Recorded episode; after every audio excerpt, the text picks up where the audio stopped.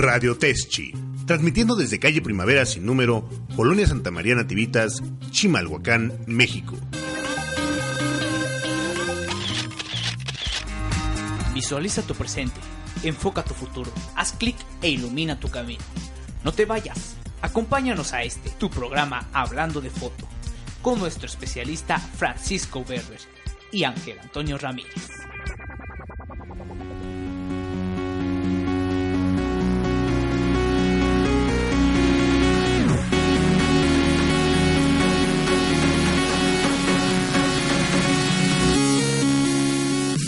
Tal amigos? Muy buenas tardes. Esto es Hablando de Foto con el profesor Francisco Berber. y con el chismoso de aquí de cabecera Ángel Antonio Ramírez.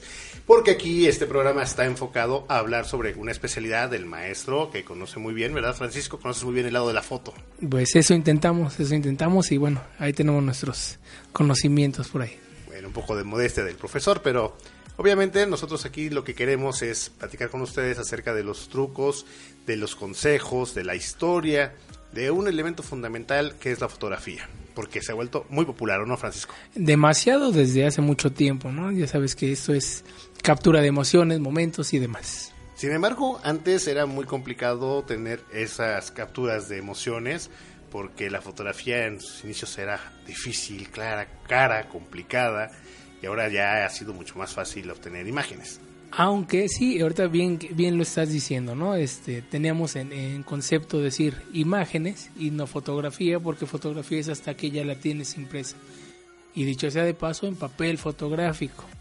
Sí, no en papel bond. No en papel de calidad fotográfica como lo hacen en un papel cuché, como lo hacen en un papel este opalina y demás, sino en papel fotográfico que traiga atrás su marquita de alguna de las marcas este por registradas que signifiquen para eso, ¿no? Como puede ser un, Fujifilm, puede ser un, Kodak, puede ser un, este, un Agfa, inclusive hasta un Canon, pero bueno, de eso hablaremos en, en, en otras ocasiones. Bueno, que la idea de este programa es también apoyarnos un poco en la experiencia adquirida, en el trabajo desarrollado en otros lugares por parte de Francisco, en la mía propia como mero, este, ¿cómo decirlo?, fotógrafo amateur, que me gusta mucho el, el asunto de, eh, de la foto como tal, pero pues también eh, contribuir un poquito al conocimiento de los estudiantes en la carrera de animación digital y efectos visuales aquí en el Tecnológico de Estudios Superiores de Chimalhuacán, que también pues llevan una materia de foto y video. Así es, y aparte de, no nada más enfocarnos a la, la materia de y a la carrera de animación, ¿no? Creo que la foto es nació para todo el mundo, pero que nosotros lo ocupemos un poquito más es, es, este, un poquito diferente, pero ¿quién no se toma una foto hoy en día, no?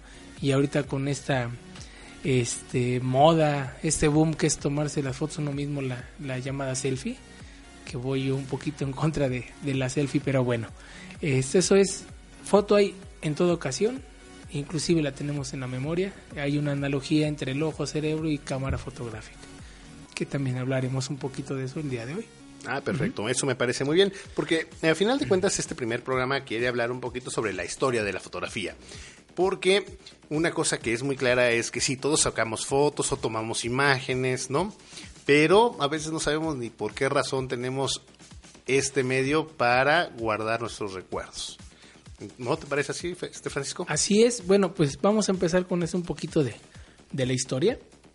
Y vamos a hablar que eh, formalmente una, una fotografía se establece en, Francia, gracias a este científico Niepce, en 1824, el cual genera una placa de plata y le pone un poquito de, betún y de Judea para poder este, capturar un poquito de imagen sobre un pequeño cuarto oscuro.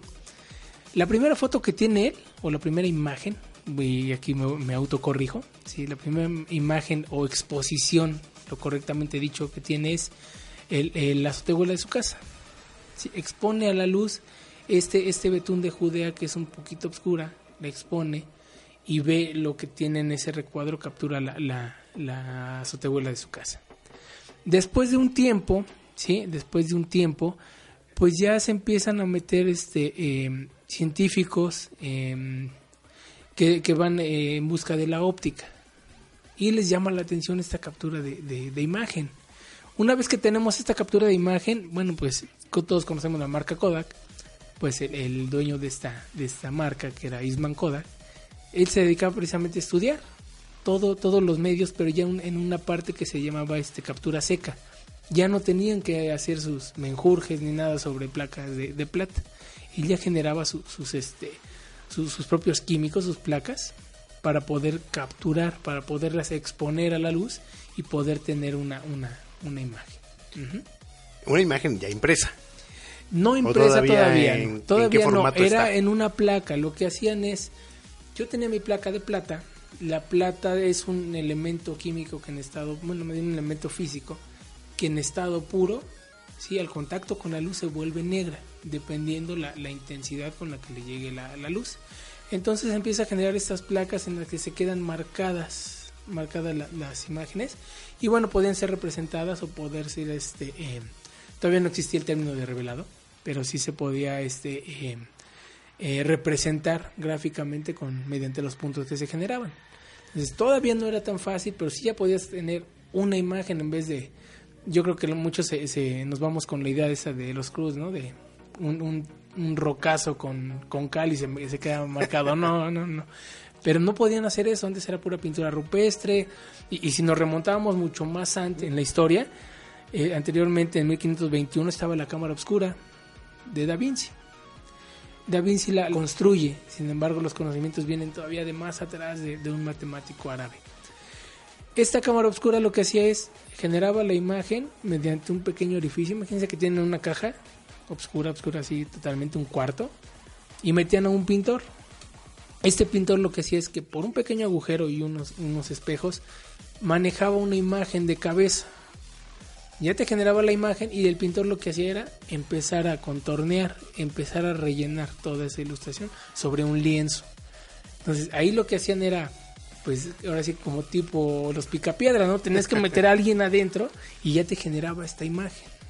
Ya con el tiempo, después de- del descubrimiento de, de Niepce y de, y de este Isman Kodak, se empieza a revolucionar la industria de la fotografía. ¿sí? Donde aquí, como decía, su primera mm, eh, industria, su primera fábrica de materiales este, fotosensitivos y ya de, carácter seco, se llamaba Eastman Dry Photo Corporation, ¿no? que y después se cambia el nombre a, a Kodak. Kodak toma el nombre de las cámaras que empiezan a funcionar y hacen un pequeño clic. Ese, ese Kodak que se oía es el nombre que, que toman ahora. Aquí es una parte interesante, ¿no? Porque hemos hablado de la captura de la imagen, pero el medio era también la otra parte de la investigación, crear estas cámaras fotográficas, ¿no? Es que de hecho la, la creación de cámaras es lo que da esta revolución. Porque antes mm, querías una, una impresión, querías una exposición, querías una imagen, tenías que recorrer a los especialistas. Ahora no, lo que hace Isman Kodak es generarte el producto para que se lo puedan llevar y poder tener acceso. Pues no vamos a decir que cualquier gente, ¿no? Pero sí gente que podía tener poder adquisitivo y pues tener la, la- la opción de guardar ya momentos. Otra cosa que empieza a revolucionar en 1878 precisamente son unas placas dentro de una cámara. ¿Sale? Empieza a generar ya su cámara, su, su sistema de placas y lo que hace para empezar a tener esta redituación monetaria es decir, bueno, yo te doy la cámara con las placas y cuando las quieras revelar, yo te doy el sistema, ya te entrego tu, tu imagen. Entonces era este sistema celoso, ¿no? De, de que yo te doy todo el sistema, tú solamente este, a- aprieta el botón, ¿no? De hecho, un eslogan que tenía él era, usted aprime el botón y nosotros hacemos el resto. Ese era el eslogan de, de Kodak. Ujú. Pero también ahí se empieza a crear una profesión, una especialidad, porque como no todos tienen acceso a este tipo de equipos y a estos esquemas de revelado, pues se crean estos especialistas, los primeros fotógrafos, ¿no? Aparte de especialistas, son unos verdaderos artistas, ¿no? Porque la fotografía era totalmente artesanal. Era desde saber las condiciones de, iluminación, ¿sí? Saber las condiciones inclusive climatológicas por la, la cuestión de los alumnos de plata, de saber las condiciones de tu equipo, qué tanto te podía funcionar, qué tipo de, placa le ibas a poner. Entonces sí es bastante este es complejo, pero a la vez, como dices, se, se genera esta profesión esta profesión que es muy, muy padre, ¿no? De, de ser fotógrafo. Ser el capturador de almas, el capturador de momentos, el capturador de sonrisas, de emociones. Sale desde la foto más, más casera hasta la foto más profesional y elaborada que, que te puedas imaginar. Aquí lo interesante radica en que estos especialistas tienen que, pues, pensando en que todavía no había especialidades generales en muchos ámbitos del conocimiento, al final de cuentas también tienen que saber de química, ¿no? La química juega un papel muy importante en esta parte de la fotografía. Totalmente. De hecho, en, en 1899 busca químicos, se inventó Ritman Kodak, busca químicos para soportar ya no que tengan placa las cámaras porque iba a ser muy estorboso. A fin de cuentas generan un soporte a base de celulosa, a base de acetatos, ¿sí? la cual permite tener emulsiones y tener químicos que reaccionen, o más bien químicos fo- fotosensitivos, que reaccionen con la luz y hacer que los aluros de plata puedan graduarse en, en esa escala de grises, porque todavía no estaba la, la fotografía color. Pero con el tiempo, igual como dices, hacemos tanto la especialidad de tomar fotografía como la especialización en química para fotografía. Sí, a mí me parece muy interesante esto que se vuelve muy mecánico para nosotros en la actualidad, cómo repercute en conocimiento de mucha gente, o sea, cómo aportan muchas personas sus conocimientos específicos para crear algo todavía más complejo en su funcionamiento interno que muchas veces no conocemos, que ahora nada más apretamos un botón o dos o tres, ¿no? Si es que tenemos la posibilidad de entender más o menos el concepto de, de uso de la cámara en manual, pero hay una parte mecánica hay una parte óptica, hay una parte química y luego viene esa parte artística, ¿no? Tener el ojo para sacar la foto. Sí, así es. Y, y también te falta la parte matemática, la parte física, porque todo eso viene este, dentro de, de la ingeniería para poder generar este- esos aparatos, ¿no?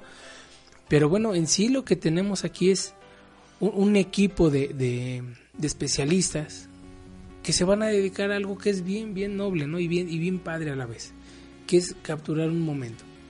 Yo les comentaba luego a mis alumnos, eh, te lo he llegado a comentar a ti, a algunos compañeros, la, la parte de fotografía yo me puedo enlelar así textualmente unos 20, 40, hasta una hora viendo una imagen, a que si yo repitiera un video dos, tres, cuatro veces. Si yo prefiero admirar una fotografía y ver todos los encuadres que tiene, ese, si tú quieres luz, la luminosidad que vayan a tener, el momento que están capturando, la parte artística, la parte técnica, la parte científica, la parte emocional, todo, todo, todo. Es algo que te atrapa, la fotografía es algo que te atrapa. Yo podría decirte que yo soy este, ingeniero en electrónica de profesión, pero ya este, la parte de, de fotografía me llamó cuando estuve trabajando en una de esas empresas de fotografía. Porque hay algo también muy interesante en la función de la foto. Estamos capturando instantes irrepetibles. Exactamente, es algo que ya no vas a volver a repetir. Y si lo quieres volver a repetir, no va a volver a salir. Entonces yo creo que, que todos al decir este, fotografía, te llega a la mente alguna que tú tienes en tu casa, en el álbum, esos que, que están arrumbados y que ahora los chavos creo que ya ni los conocen. En alguna imagen o alguna foto que tú has visto en una empresa, en un, este, en un, no sé, en algún cine, O en una campaña en publicitaria. cualquier o- lado, ¿no? O No, sea, porque sí hay un trabajo ahí también muy de... Bastante, bastante. Creativo, ¿no? Bastante creativo y bastante manipular, ¿no? O sea, la foto es tan noble o tan, tan maquiavélica que tú la puedes este, eh, partir a, a ambos lados, ¿no? Que aquí hay una, una, una parte que me gusta mucho a mí recordar, ¿no? Hablamos de foto y uno a veces tiene en la cabeza estas cámaras grandotas, ¿no? Con un individuo atrás que, pon- que ponía su flash, que era una serie también de químicos Mm. para generar una luz que ayudara a la exposición que se estaba generando, que se ponía su su, su manta Ajá. sobre la cabeza para tener mejor focalización de lo que estaba haciendo y en lo tardado que podría ser esa, esa toma de Sí. fotografía, ¿no? Sí, esta, este flash, como dices, de, de pólvora que se, que se calculaba el tanteo. Ajá. De hecho, había medidas, ¿no? Pero ya los, los, los buenos fotógrafos lo que hacían es eh, tanto, tanta luz quiera, pues tanta, tanta pólvora le ponemos, ¿no? Entonces, sí, era, era todo un, un, un verdadero ritual, por así decirlo, ¿no? Sí, de hecho vemos muchas fotografías de gente elegante, ¿no? Sí. O sea, porque saben que van a guardar un instante para la posteridad. Tan solo lo vemos en los libros de historia. ¿Qué este, gallardía aportan? Los seres ilustres o no tan ilustres de, de nuestra patria o de alguna otra patria. Y, y lo que ves es, les voy a tomar una foto, ah, bueno, pues hay que tomarle la seriedad, la solemnidad que debería de ser. ¿no? Mientras que ahora ya lo que hacemos es una ráfaga de fotos, una ráfaga de imágenes, de exposiciones a lo loco y, y de repente no somos para, para poder distinguir porque ya no nos cuesta. Volviendo a esta parte de la historia, pues sabemos que antes lo, lo que nos tocó vivir a nosotros cuando éramos todavía este unos, unos chilpayates ajá, es que teníamos que guardar las fotos lo que te decían tus papás no no no no vayas a tomar foto ahorita ¿por qué? porque en tu rollo máximo te daba 34 exposiciones ¿m? máximo y lo mínimo pues tenías 12 y una que otra de regalo ¿no? sabes que los rollitos no tenían este exacto la cantidad corte de celulosa, ¿no? celulosa, Entonces sí. te ganabas uno o dos, pero también algo bien, bien importante es cómo se podían tomar las imágenes sin que se sobreexpusieran. Porque el resultado lo veías hasta que revelabas tu negativo. No había otra opción, como ahora que tomas la imagen, checas me gusta, no me gusta, y la puedes borrar. Y digo la puedes porque nadie la borra. Todos se la quedan diciendo, ah, es que salió con los ojos viscos, ah, es que me iba cayendo, o salió con cara graciosa. Bueno, se guardan las exposiciones porque así ya lo podemos hacer en nuestra tecnología. Antes no se podía hacer. Ujú. Sí, no, era bastante caro, complicado y se volvía también un suceso, ¿no? El hecho de tomarse la foto. Eh, hasta para las credenciales cuando éramos Sí. niños era, ay, te van a tener otras otras fotos para la credencial de no sé qué y que eran infantiles o que si las querían de ovalito y bueno, pero era un ritual, ¿no? Bien peinado, el mejor suéter, ¿no? Siendo un niño, ¿no? Sí, Eh, Ahora, una cosa que a mí también me, me causa esta, una duda, una pregunta, un tema de conversación en este asunto de la historia de la foto, es que las grandes personalidades también al- en un principio, todavía hasta antes de la aparición de las cámaras más que permitían estas, estos retratos de gente famosa, pues todos se mandaban a pintar su retrato, ¿no? Era el pintor aquí, que fueran a posar y que era también más tardado, muy, muy artístico también, ¿no? Pero o sea, se lo podían financiar muy pocas personas, ¿no? con este asunto de la foto se amplía esta posibilidad de, conservar instantes para más personas, ¿no? sí, aunque también estamos volviendo a, a lo antiguo, ¿no? A la moda anterior. Lo que ahora hacen los softwares, cuando te toman una, una imagen, es hacerte el bosquejo como si fuera pintura, como si fuera un canvas, como si fuera este un, un granulado, un mosaico, colores pastelos. Estamos volviendo a esa moda, ¿no? Como que es una parte de decir, este, no sé, como, como una parte de, de elitismo, ¿no?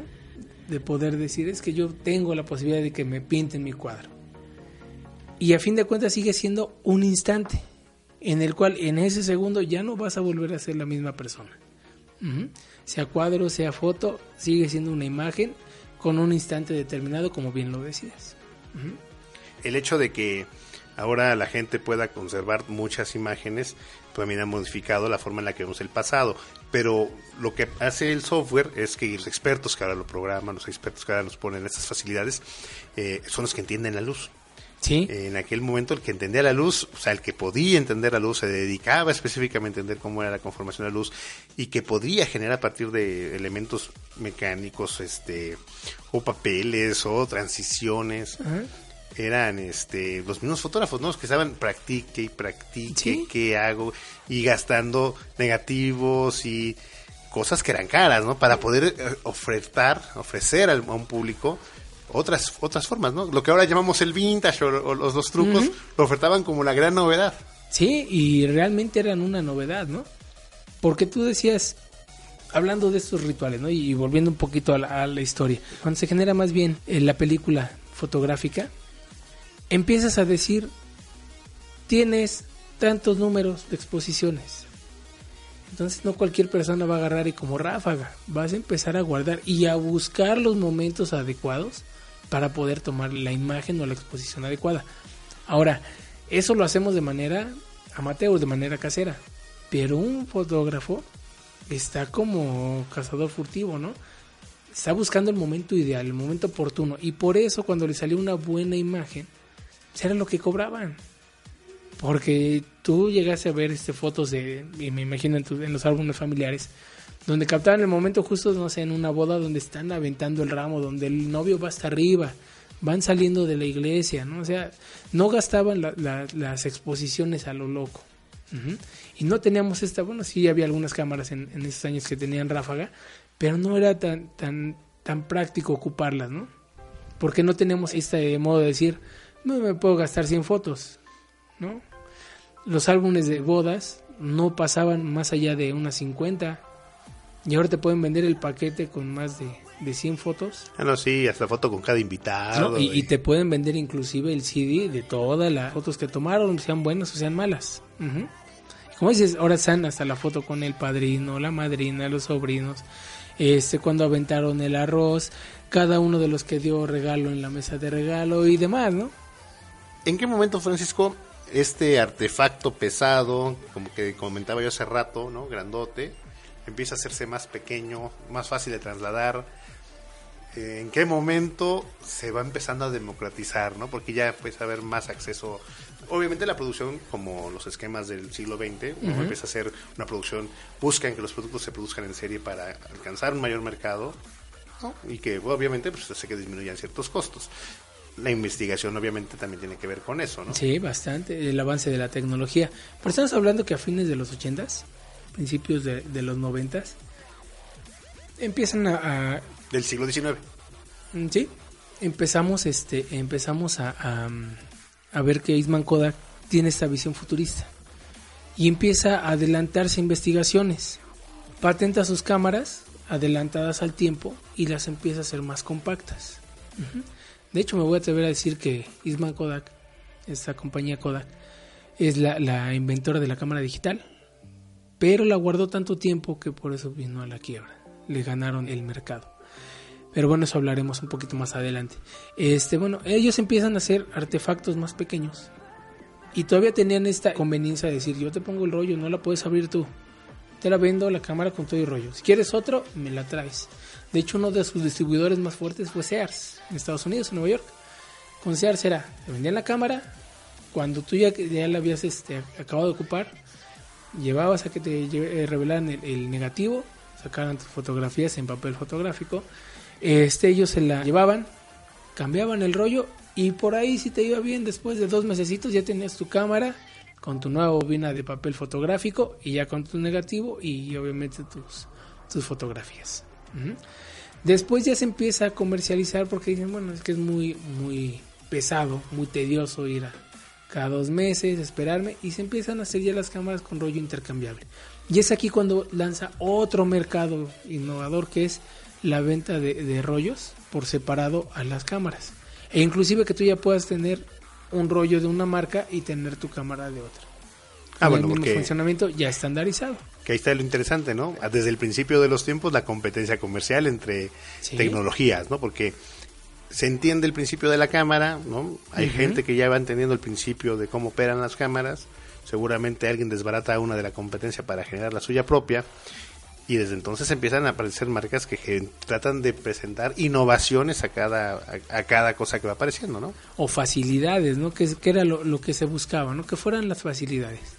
¿Para qué? Pues para que no estuvieras este, perdiendo el tiempo o si ibas a ocupar tu cámara, pues que no fuera tan tardado el tiempo. A lo mejor decías, voy a tener un evento, pero chin, la cámara está en, en, el revelado.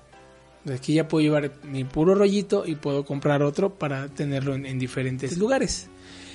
Ahora, este, se marcan infinidad de, de marcas.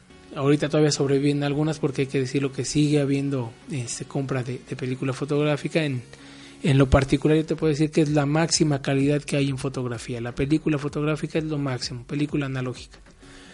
Eh, lo digital nos perdemos un poquito de calidad, pero eh, en cuanto a, a película analógica se sigue ocupando el filme. Eh, te voy a nombrar algunas de las más de las más padres. Para mí, en mi, en mi experiencia, lo- los resultados que yo he podido ver son bastante buenísimos.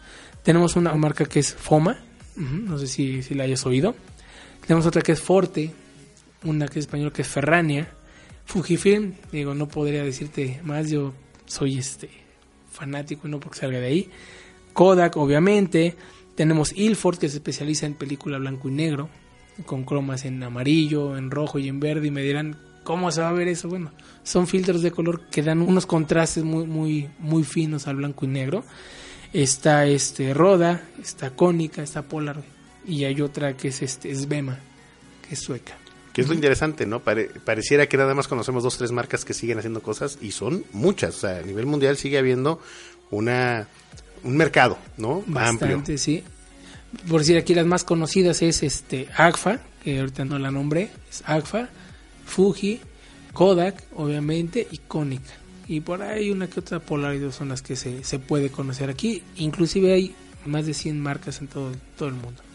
Eh, también una parte que también en la fotografía como tal va a incorporarse y que va a ayudar a la estandarización, eh, porque es el cine que a final de cuentas es una secuencia de fotogramas, es fotografía tras fotografía, que requirió también utilizar película negativo para sus fines, pero que estandarizó los metrajes, ¿no?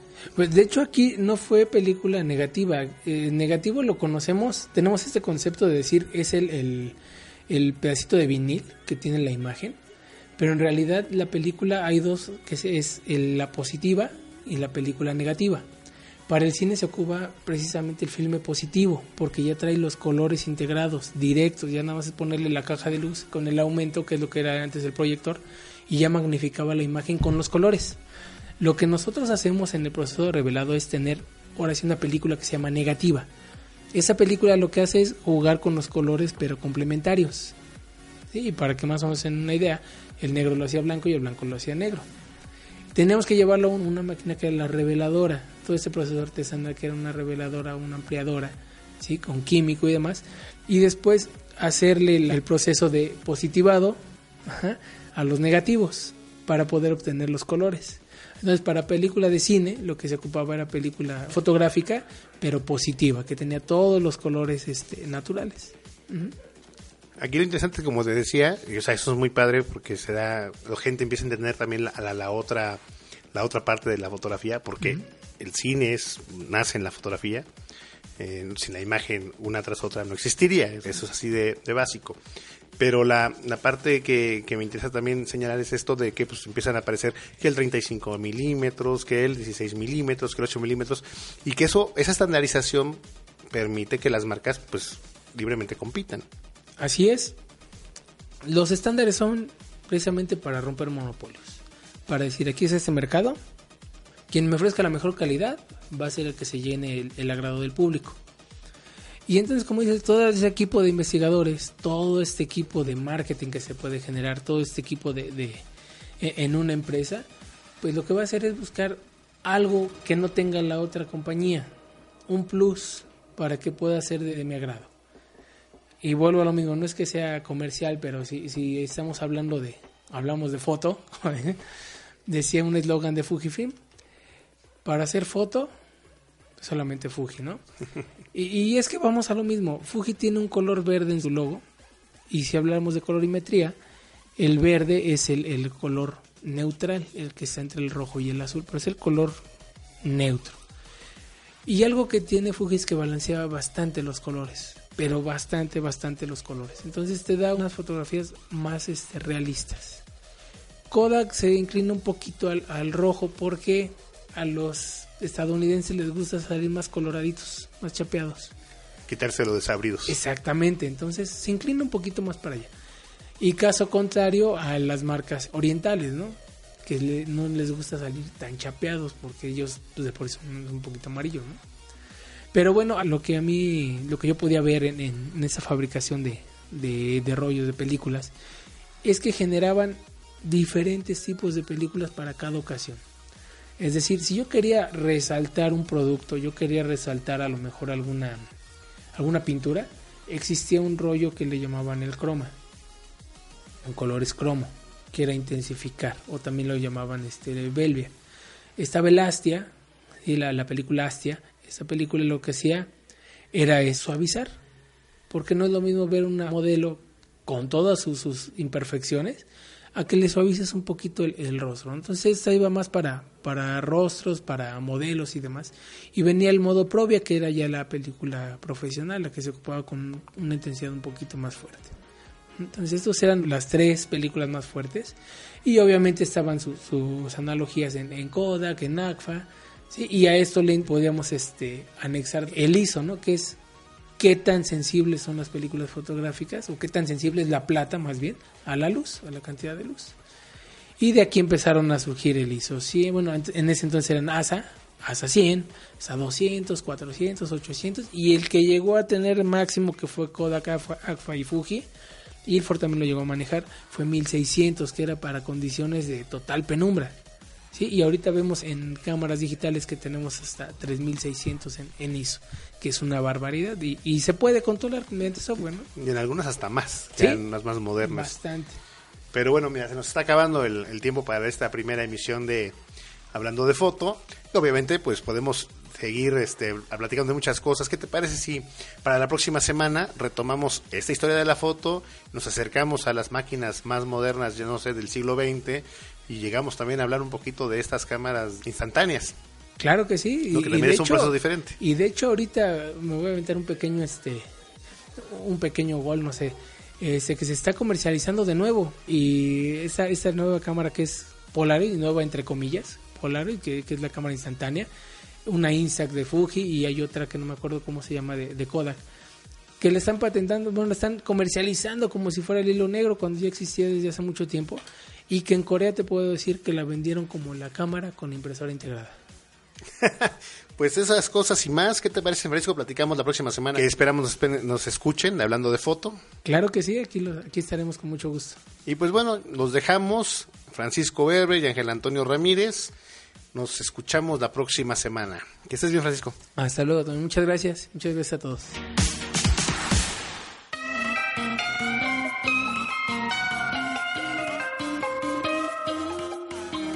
Radio Teschi, transmitiendo desde calle Primavera sin número, Colonia Santa María Nativitas, Chimalhuacán, México.